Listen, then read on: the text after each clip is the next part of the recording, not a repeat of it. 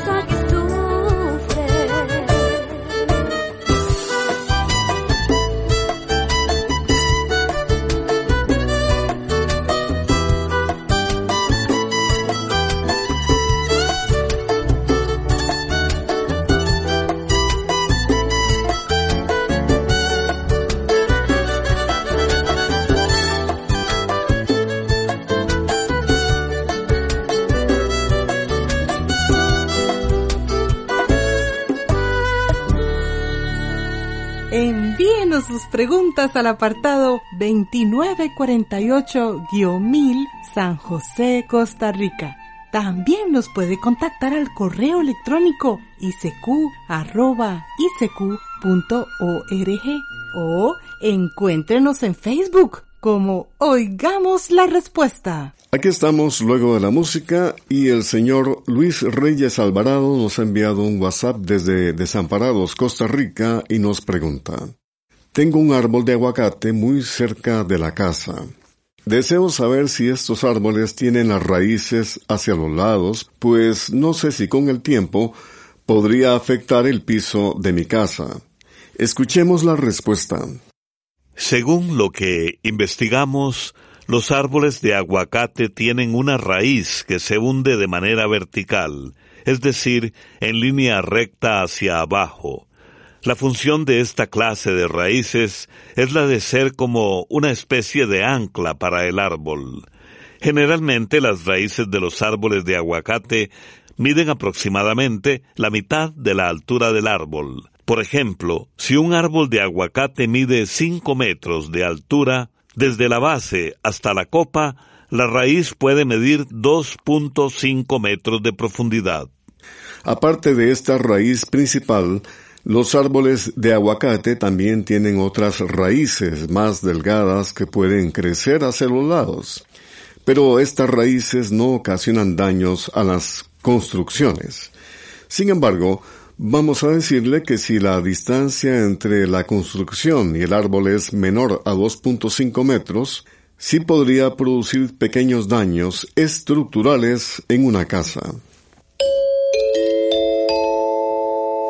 Les invitamos a escuchar, además de oigamos la respuesta, mirar, veamos la respuesta. El señor José Vitelio López nos llamó por teléfono desde Santa Tecla, El Salvador, y pregunta lo siguiente. ¿Las cámaras desechables existieron? Oigamos la respuesta. Las cámaras fotográficas desechables, como su nombre lo indica, son cámaras que vienen con la película dentro del mismo estuche. Pero para poder revelar esa película es necesario abrir la cámara y destruirla. Es por eso que se usan una sola vez. Vamos a decirle que estos aparatos existen desde hace unos 70 años y todavía en la actualidad hay empresas que las siguen fabricando. Estas cámaras tienen la ventaja de que son muy baratas. Algunas están diseñadas para usarse bajo el agua y hasta tienen flash incorporado. Estas cámaras resultan prácticas, por ejemplo, en paseos o actividades al aire libre en las que podría haber riesgos de que los teléfonos y cámaras más costosas sufran golpes y daños. Deseando que el año 2022 transcurra con éxito en sus vidas, nos complace saludarlos y continuar con el espacio Oigamos la Respuesta. Quiero saber por qué las inyecciones o vacunas se aplican unas en el brazo y otras en las nalgas. Consulta del señor Ángel Luis Méndez Castillo. Nos ha enviado un WhatsApp desde Ciudad El Rama, Nicaragua. Escuchemos la respuesta. Primero, hay que aclarar que no es lo mismo una inyección que una vacuna. Una inyección es cualquier sustancia que se introduce en el cuerpo utilizando una aguja. Así, hay muchas clases de tratamientos que se inyectan, como por ejemplo la insulina que usan los diabéticos, algunos anticonceptivos, algunos antibióticos, medicamentos para desinflamar y para el dolor y ciertas vitaminas como las del complejo B. Por su parte, las vacunas son medicamentos que se utilizan para aumentar las defensas del cuerpo contra ciertas enfermedades. Es decir, al vacunar a una persona, por decirlo de alguna forma, se le está enseñando a su sistema de defensas a luchar adecuadamente contra alguna enfermedad de manera que si se contagia en algún momento no sufra los efectos de esta enfermedad. Hay vacunas que se inyectan, pero también hay vacunas que se toman. El lugar donde se pone una inyección depende de la clase de sustancia que se va a aplicar, de la dosis o cantidad que se va a poner y de las condiciones del paciente. Por ejemplo, hay inyecciones que se ponen bajo la piel, otras son intramusculares, es decir, en un músculo, o bien intravenosas, o sea, en una vena. Además, hay inyecciones que se ponen alrededor de la médula espinal. En cuanto a las vacunas inyectadas, le diremos que todas se deben aplicar en el brazo por vía subcutánea o intramuscular. Una vacuna nunca debe ponerse en la nalga porque ahí tenemos más grasa y esa grasa puede evitar que la sustancia que se aplicó se absorba bien y como consecuencia la vacuna sería menos eficaz. En el caso de los niños menores de dos años, se recomienda ponerles la vacuna en el muslo, pues ellos tienen los brazos más delgados. Para terminar, le diremos que, para otros tipos de inyecciones, usualmente el lugar donde se aplican depende de la cantidad de sustancia que se va a inyectar. Por ejemplo, los medicamentos que se utilizan para calmar el dolor suelen aplicarse en la nalga, pues se trata de una cantidad grande de medicamento. Los medicamentos que se utilizan en pequeñas cantidades pueden ponerse en el brazo o en la nalga indistintamente. Y ahora amigos y amigas, en nuestra ruta musical nos desplazamos hasta el norte de América. Vamos a México a escuchar la agrupación Los Folcloristas y la historia del revolucionario Juan Sin Tierra.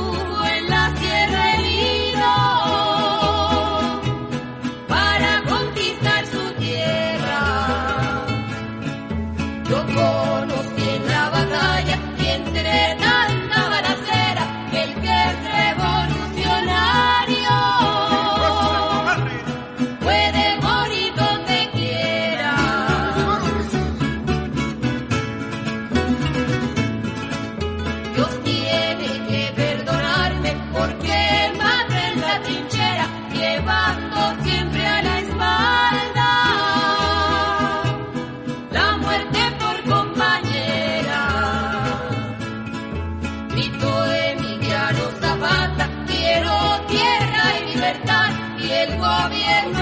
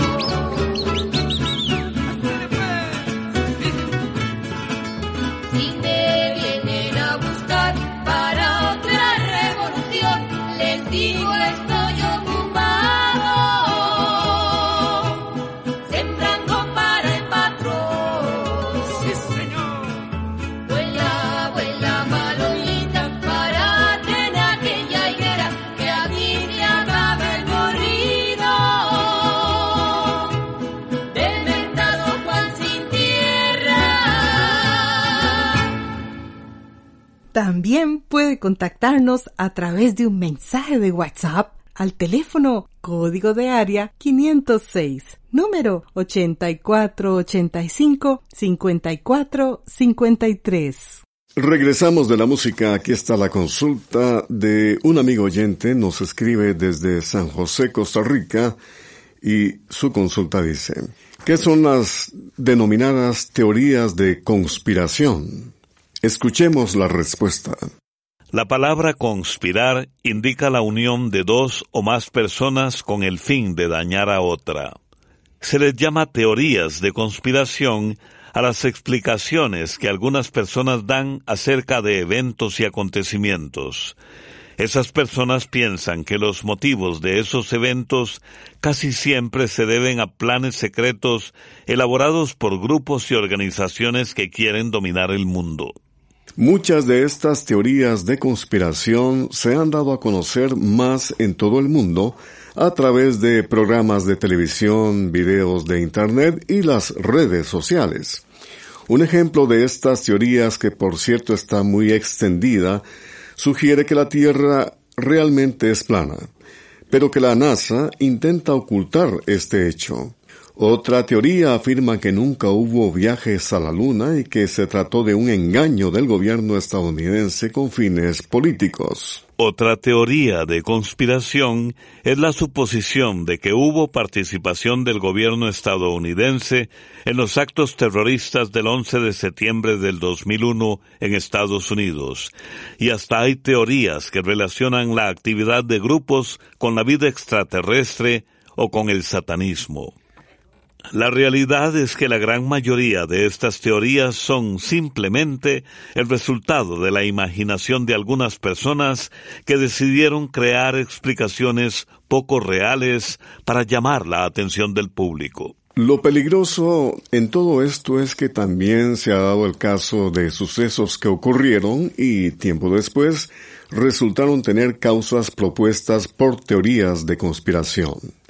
Es decir, que muchas personas pueden llevar a cabo actos terribles solamente para justificar sus creencias en estas teorías. Dicen por allí que una mentira repetida mil veces puede acabar por aceptarse como una verdad. Desafortunadamente, algo de eso sucede con estas teorías conspirativas en tiempos de Internet y redes sociales. Comprender lo comprensible es un derecho humano. El señor Manuel Santos nos envió un WhatsApp desde Santiago, Panamá, con esta consulta. Me interesa saber cómo se produce la lluvia ácida y qué produce la lluvia ácida a las plantas. Oigamos la respuesta. La lluvia ácida es lluvia contaminada con sustancias que provienen de los gases que salen de los motores de los vehículos y de las fábricas. Estas sustancias contaminantes se mezclan con la humedad del aire y se convierten en otras sustancias como el ácido nítrico y el ácido sulfúrico. Cuando llueve, esos ácidos caen con el agua sobre la superficie de la Tierra. La lluvia ácida se presenta más en los países industrializados por la gran contaminación del ambiente que existe en ellos. Sin embargo, la lluvia ácida también puede presentarse en zonas donde hay volcanes activos. Las zonas afectadas por la lluvia ácida muestran la vegetación quemada. Los suelos pierden fertilidad y se afectan las raíces y las hojas de los árboles. Además, las plantas pierden la capacidad de defenderse de las plagas y enfermedades. Voy a aprender a cruzar la corriente. Voy a perderme en el río. Hay poesía en la música nicaragüense y centroamericana. El Sabacil, perdida en el río. Puse en la mesa y caracola me detuve a buscarte en el iris de noviembre, como absurdo color el gris al hilo de una historia, cosas que ya no puedo ver. Pierdo la vergüenza, no sé cómo, no sé cuándo. Un doblez del ruedo para vasallar las flores, desenredo palabras. Hoy no es viernes, cosas que ya no puedo ver de noche, pero hay girasoles. En el aire se asoma tu cara. Aunque quiero hablar de otra cosa que no sea amores. Hay versos que guardan ventanas. Me voy, me quedo, no quiero perderte. ¿Cuántas veces me he sentido así si no estás conmigo? Voy a aprender a cruzar voy a perderme en el río. Oh, me voy, me quedo, no quiero perderte. ¿Cuántas veces me he sentido así si no estás conmigo? Voy a aprender a cruzar la corriente, voy a perderme en el río.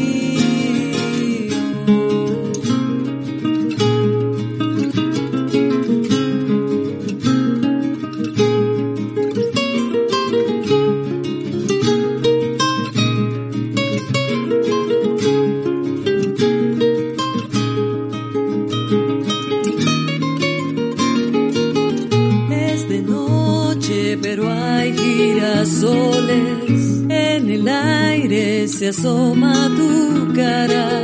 Aunque quiero hablar de otra cosa que no sea amores, hay versos que guardan ventanas. Me voy, me quedo, no quiero perderte. ¿Cuántas veces me he sentido así si no estás conmigo? Voy a aprender a cruzar la corriente,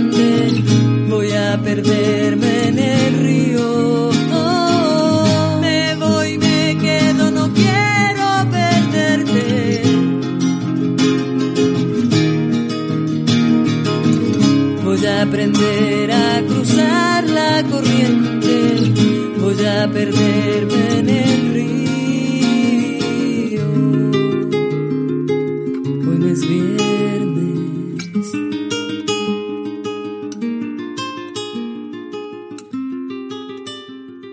Y bien amigos y amigas, luego de esa linda canción, la siguiente consulta es de la señora Sonia Torres que nos la envió a nuestro Facebook y dice, quiero saber qué proceso lleva la fruta de cacao para poder consumirse.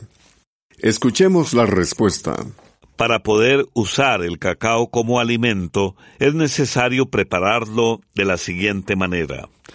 Una vez que se recogen las frutas maduras, se parten por la mitad para sacarles las semillas. Estas semillas deben fermentarse para que tengan mejor sabor. Para que se fermenten, se ponen en una caja tapada con hojas de guineo por unos seis días. La caja deberá tener unos agujeros en el fondo para que se escurra la miel que sueltan las semillas del cacao. Luego, esas semillas se ponen a secar al sol. Una vez que están secas, las semillas se tuestan a fuego lento en una cazuela. Luego se les quita la cascarilla morada que sueltan. Ya descascaradas y limpias, las semillas se muelen bien con un molinillo o con una piedra de río hasta que quede una pasta espesa y mantecosa. A esta mezcla se le conoce como licor de cacao y es la que se usa para hacer gran variedad de productos como chocolate amargo, barras de cacao sin grasa, cacao en polvo y manteca de cacao. Asimismo, la pasta de cacao con azúcar y otros ingredientes se convierte en los cientos de formas en las que se vende el chocolate comercialmente. La compasión por los animales está íntimamente asociada con la bondad de carácter y puede afirmarse con confianza que quien es cruel con los animales no puede ser una buena persona. Arthur Schopenhauer, filósofo alemán. Programa B Control 44. Y así llegamos al final del programa del día de hoy. Los esperamos mañana en este su programa Oigamos la Respuesta. Mándenos sus preguntas al apartado 2948-1000 San José, Costa Rica. También puede enviarnos sus preguntas al correo electrónico isq.org o encuéntrenos en Facebook como Oigamos la Respuesta. O llámenos por teléfono código de área 506, número 2225-5338 o 2225-5438. Recuerde que comprender lo comprensible es un derecho humano.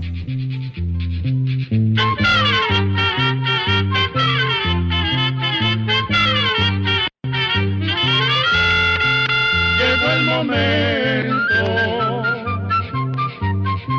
de despedirnos. Se va a la escuela, se va cantando